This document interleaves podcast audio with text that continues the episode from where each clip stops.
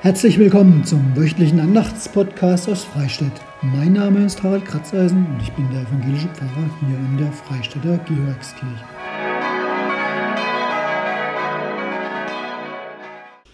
Ist denn schon wieder Samstag, schon wieder eine Woche vorüber? Manchmal habe ich das Gefühl, die Wochen, sie gehen unterschiedlich schnell vorbei. Diese Woche war irgendwie rasant. Vielleicht lag es an einer ganzen Reihe schöner Begegnungen und Besuche, die einem die Woche dann leichter erscheinen lassen, als sie vielleicht trotz der Länge war. Der Spruch für die schon nun vor uns liegende nächste Woche, der findet sich im Matthäusevangelium. Da sagt Jesus, was ihr getan habt, einem von diesen meinen geringsten Brüdern, das habt ihr mir getan. Ich habe gedacht, naja, manchmal ganz einfach. Einem Menschen die Hand reichen, nein, nicht zum Begrüßen, denn das geht im Moment nicht, aber aufhelfen. Heute bin ich mit einem kleinen Kind zusammengerannt. Ich war am Rennen, das Kind am Fahrradfahren und wir haben uns gegenseitig aufhelfen müssen. Oder eine Spende in den Klingelbeutel tun, schnell geschehen. Oder ich gebe meine alte Kleidung weiter in den Second-Hand-Shop oder in die Altkleidersammlung. Oder in der Stadt, da kaufe ich ein Straßenmagazin bei der Arbeitslosenorganisation. Manchmal aber, da ist das ganz schön schwer. Wofür soll ich mich entscheiden? Da kommt schon die fünfte Spendenanfrage und ist mein Geld da wirklich gut aufgehoben? Ist es richtig, einem Bettler etwas in seinen Pappbecher zu tun? Was gebe ich mit dem, der an der Haustür bei mir hier im Pfarrhaus klingelt? Oder ist Seenotrettung Christenpflicht oder ein politisches Problem? Man kann trefflich diskutieren. Die Entscheidungen aber, die werden uns nicht abgenommen. Wir müssen uns jeweils ganz persönlich entscheiden, wo stehe ich da. Und das können wir uns nicht gegenseitig abnehmen. Aber eins wird uns geschenkt, bei allem und über allem. Und das ist die Liebe. Die Liebe, mit der Gott uns entgegenkommt, mit der er uns liebt und die er so freigebig hergibt, dass wir wiederum genug davon haben, auch sie wieder weiterzugeben. Das ist das Thema des heutigen nun 13. Sonntags nach dem Trinitatisfest. Vielleicht gibt uns auch das nächste Lied aus Tissé, das wir hören, einen Hinweis. Christus, du bist das Licht der Welt und wer dich hat, der hat das Licht des Lebens. Du zeigst uns den Weg sozusagen, weil du uns Licht auf unserem Weg bist, damit wir den richtigen Weg finden.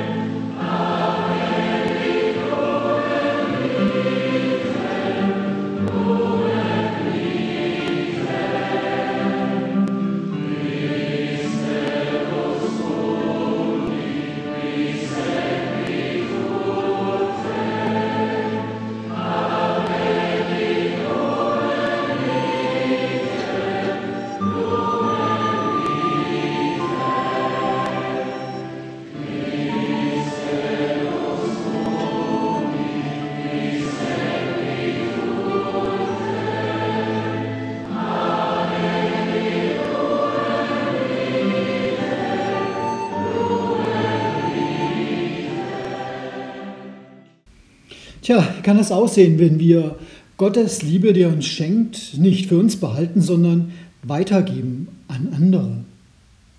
Jesus erzählt uns dazu ein Beispiel. Nächstenliebe ist sozusagen ein Tätigkeitswort. Und auf die Art macht es der barmherzige Samariter. Im Lukas-Evangelium in Kapitel 10 könnt ihr die Geschichte nachlesen. Dort steht folgendes: kam ein Gesetzeslehrer und wollte Jesus auf die Probe stellen. Er fragte ihn, Lehrer, was muss ich tun, um das ewige Leben zu bekommen?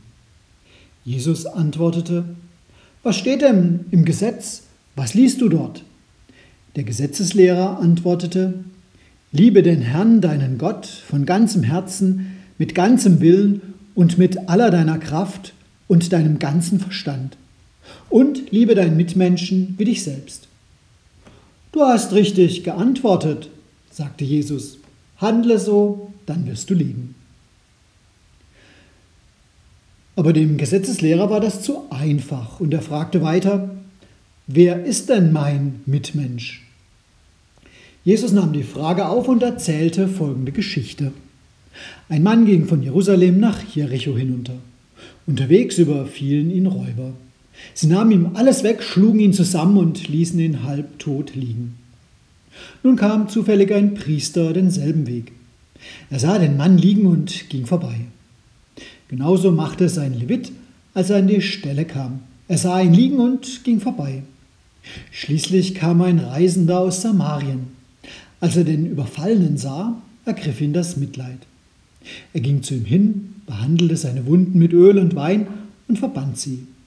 Dann setzte er ihn auf sein eigenes Reittier und brachte ihn in das nächste Gasthaus, wo er sich weiter um ihn kümmerte. Am anderen Tag zog er seinen Geldbeutel heraus, gab dem Wirt zwei Silberstücke und sagte, Pflege ihn. Wenn du noch mehr brauchst, will ich es dir zahlen, wenn ich zurückkomme. Was meinst du? fragte Jesus.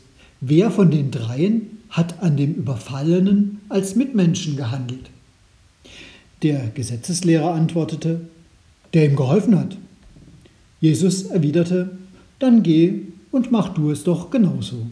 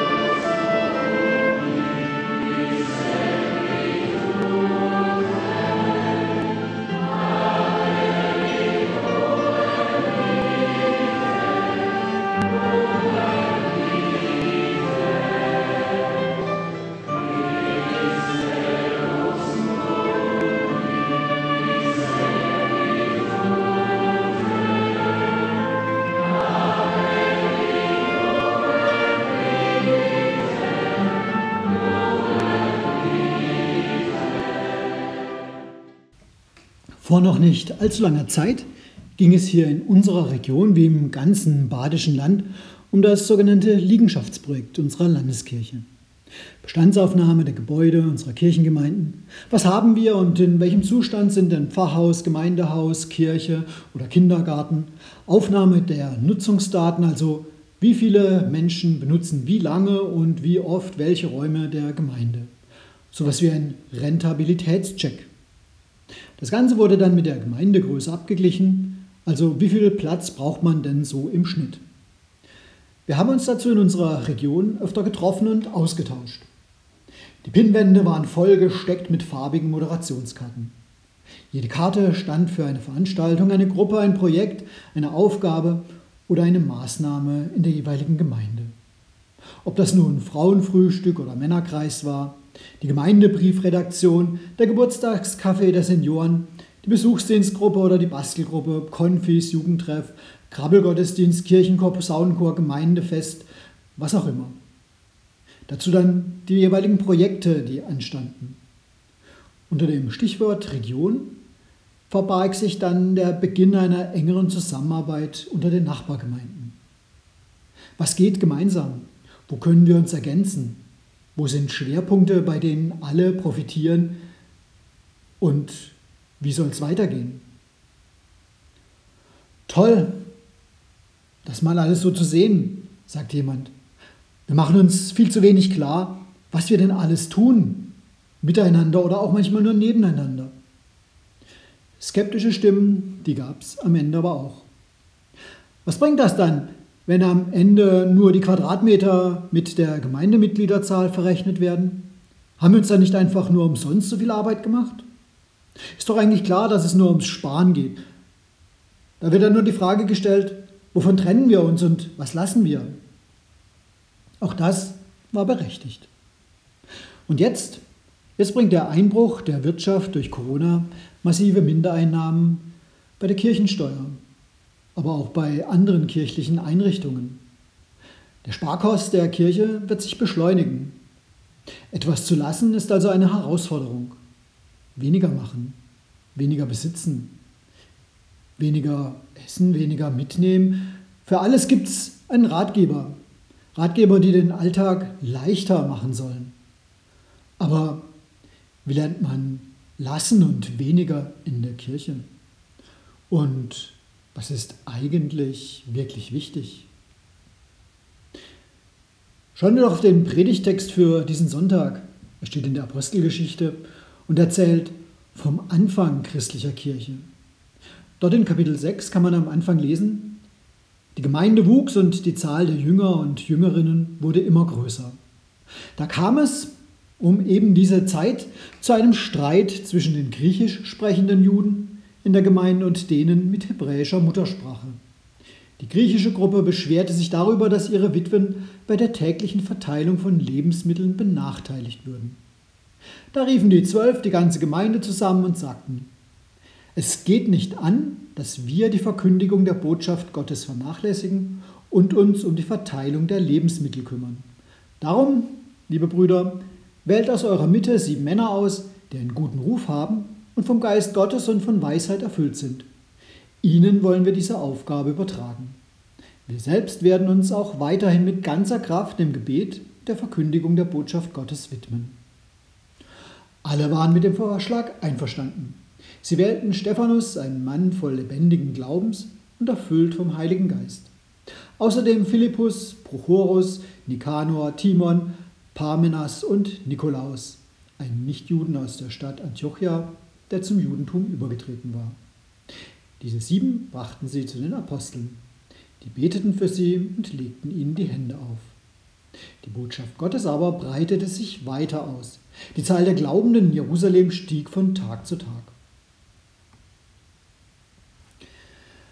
Das Gefühl, überfordert zu sein und etwas verändern zu müssen, gibt es ganz offensichtlich nicht nur da, wo Mitgliedszahlen sinken und Finanzen knapp werden. Auch in der Anfangszeit der christlichen Gemeinde, als es zahlenmäßig steil bergauf ging, da kam das vor. Ein Beispiel hat hier Lukas berichtet.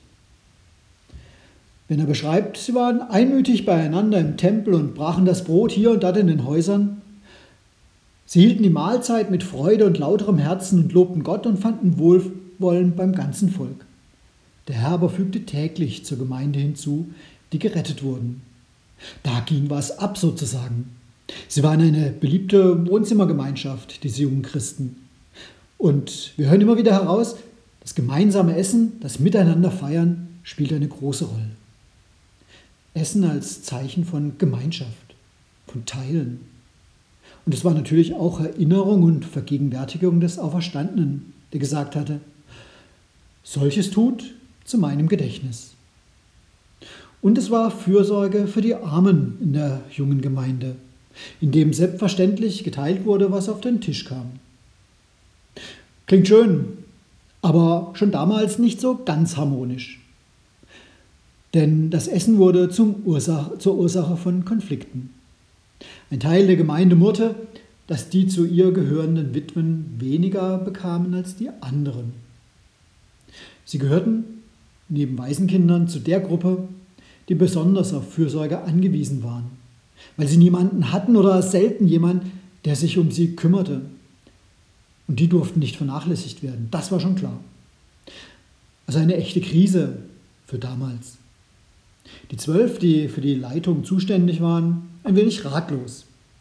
Und so rufen sie die übrigen Gemeindemitglieder zusammen, gestehen ein, dass sie mit der Versorgung der Armen und der Verteilung der Nahrungsmittel überfordert sind, weil sie sonst ihrem eigentlichen Auftrag zu predigen und zu beten nicht mehr nachkommen können. Aber sie hatten eine Idee. Es wird ein neues Amt geschaffen. Neben den zwölf Aposteln soll es sieben Diakone geben, die dafür sorgen, dass die Verteilung funktioniert. Die Idee wird einstimmig aufgenommen und die Stellen ruckzuck besetzt. Zu guter Letzt trägt der überwundene Konflikt mit seiner recht eleganten Lösung dazu bei, dass die Gemeinde größer wird und noch mehr an Ausstrahlung gewinnt. Verkündigung und soziale Arbeit waren die wichtigsten Aufgaben in dieser jungen Gemeinde. Sozusagen die beiden Seiten der gleichen Medaille. Taten der Liebe mit Worten und mit Händen. Und für beides, hören wir hier, braucht man kompetente, engagierte Menschen, die tun, was sie gut können und wozu sie beauftragt sind. Diese ersten Christen damals waren überzeugt, auf der Suche nach Gott, da muss man gar nicht heraus aus dem Alltag.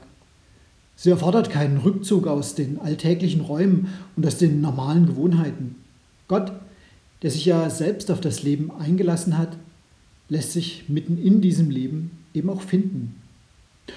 Um ihn zu loben und ihm zu dienen, da muss ich nicht aus meinem Alltag heraus. Ich kann tun, wo ich bin und ich kann es mit dem, was ich kann. Und da sind wir alle ganz schön unterschiedlich. Die Mystikerin Teresa von Avila, sie hat 1515 bis 1582 gelebt. Der wurde mal ein ganz netter Spruch zugeschrieben aus einem ihrer Gebete. Herr der Töpfer und Pfannen, ich habe keine Zeit, eine Heilige zu sein und dir zum Wohlgefallen in der Nacht zu wachen. Mache mich zu einer Heiligen, indem ich Mahlzeiten zubereite und Teller wasche. Nimm an meine rauen Hände, weil sie für dich rau geworden sind. Da ist doch jemand klar, was ihre Aufgabe ist. Gotteslob kann sich auf vielfältige Weise ausdrücken und ist längst nicht auf den Gesang beschränkt. Zu den Aufgaben einer christlichen Gemeinde gehört heute wie damals beides. Die Verkündigung mit Worten und das gleiche in der Tat. Also Predigt genauso wie Diakonieladen oder die Tafel. Oder eben auch das Schiff, das Menschen aus dem Meer fischt.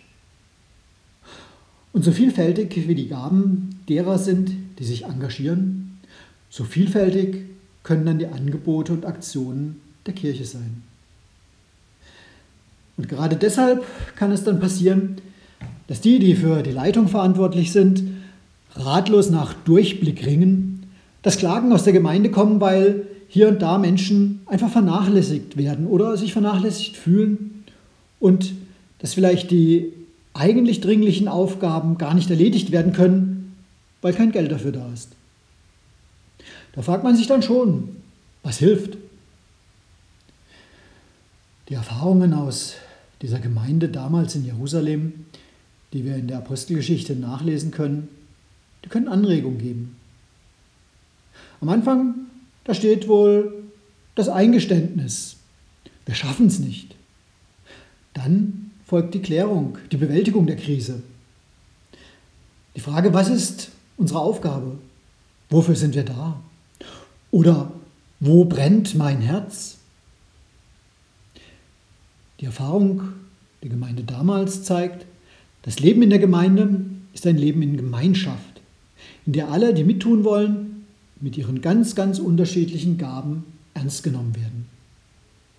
Die eine kann gut reden, mit Worten umgehen, der andere eben besser mit den Händen. Für den einen ist es Beruf, die andere ist ehrenamtlich engagiert. Die einen sind ständig dabei als Kirchengemeinderätinnen, wieder andere nur einmal im Jahr für eine Woche bei der Jugendfreizeit. Wichtig aber sind alle, denn Verkündigung des Wortes Gottes und Gestaltung der Gemeinde ist Gemeinschaftsarbeit, nicht das Tun eines einzelnen Pfarrers oder Pfarrerin. Ein Leib, viele Glieder. Nur wenige Jahre später wird Paulus die Vielfalt der Dienste in diesem Bild zusammenfassen. Und es beschreibt bis heute das Zusammenspiel in einer Gemeinde.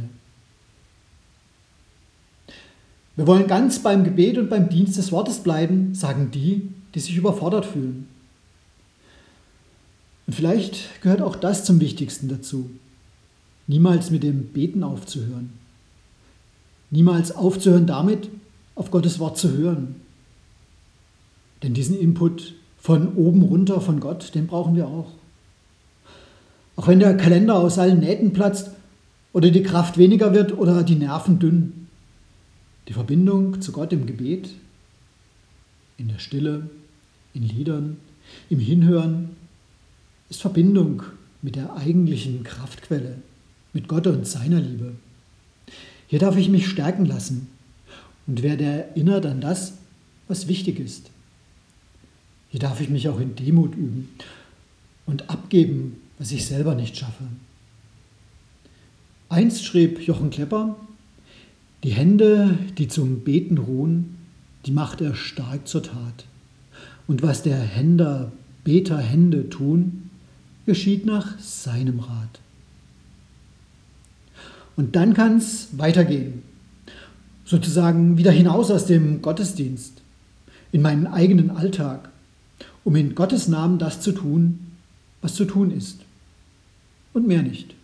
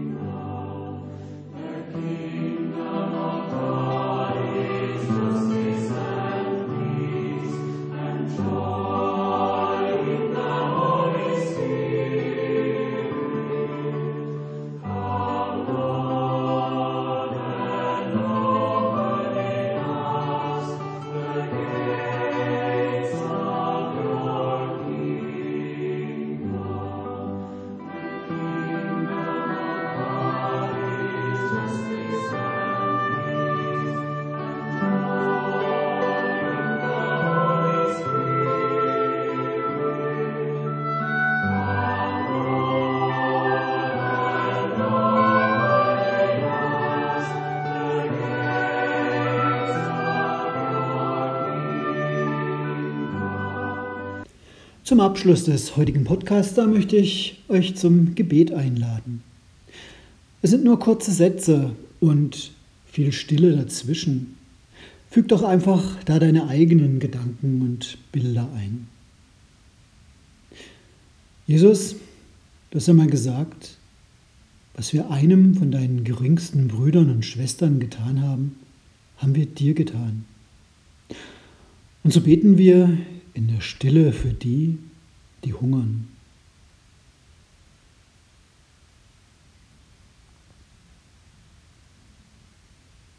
Du begegnest uns in ihnen. Und wir beten in der Stille für die, die auf der Flucht sind.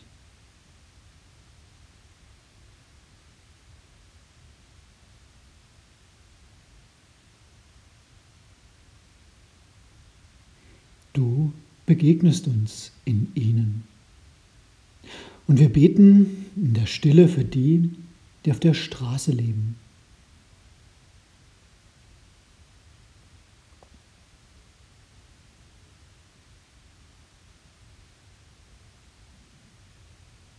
Du begegnest uns in ihnen. Und wir beten in der Stille für die, die verzweifelt sind.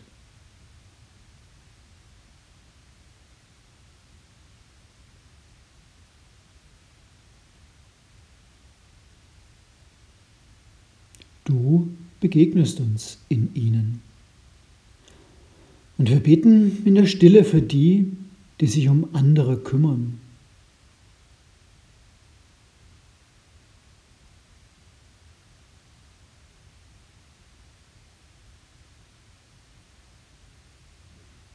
Du begegnest uns in ihnen.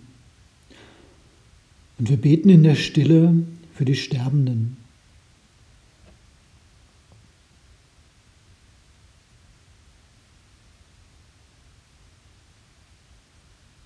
du begegnest uns in ihnen. Gott, unsere Gebete, die vertrauen wir dir an, weil wir vertrauen, dass du uns in deiner Liebe hörst. Amen.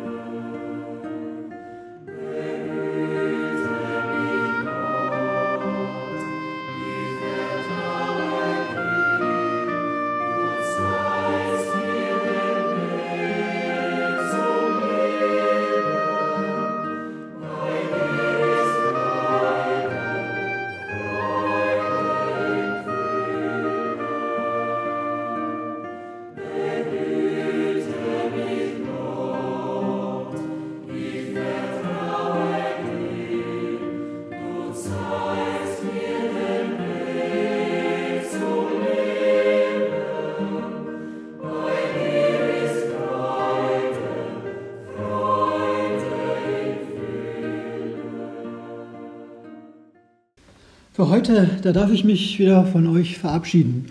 Ich wünsche euch eine gesegnete Woche und bleibt behütet. Aber eines habe ich noch zum Schluss. Seid herzlich eingeladen zum Real-Life-Gottesdienst sozusagen. Am kommenden Sonntag, am 13. September, da feiern wir bei hoffentlich schönem Wetter einen weiteren Open-Air-Gottesdienst hier in Freistädt auf dem Festplatz am Köpfel. Der Gottesdienst im Grünen er beginnt um 10 Uhr. Er dreht sich um das Thema Dankbarkeit. Die Lehrvikarin Nadine Kempf aus Lichtenau wird den Gottesdienst halten. Ich darf ein bisschen mitmachen und ich werde eine Taufe in diesem Gottesdienst auch haben. Und das Schönste daran ist, wir haben wunderbare musikalische Begleitung und im Freien natürlich kein Problem. Wir dürfen alle schön laut singen. Bei einem könnt ihr uns als Gäste helfen. Bringt vielleicht euren Campingklappstuhl mit oder die Decke, um auf den Rasen zu sitzen, dann müssen wir nicht so viele Stühle herbeischleifen. Bei schlechtem Wetter, genauer gesagt bei Regenwetter, findet der Gottesdienst trotzdem statt. Dann nicht im Freien, sondern ein bisschen weiter weg in Rheinbischofsheim in der großen evangelischen Kirche. Sieht man schon beinahe vom Freistädter Festplatz aus, wenn der nicht so ein bisschen tiefer liegen würde. Wie kriegt man es raus bei Wetter? Ich weiß nicht, wie es wird. Ganz einfach. Telefonnummer 07844 988 73. Das ist der Anrufbeantworter unseres Pfarramtsbüros und der wird am Sonntagmorgen besprochen und da kann man dann raushören, wir sind im Freien oder wir sind in Büsche in der Kirche. Und damit für diese Woche seid behütet.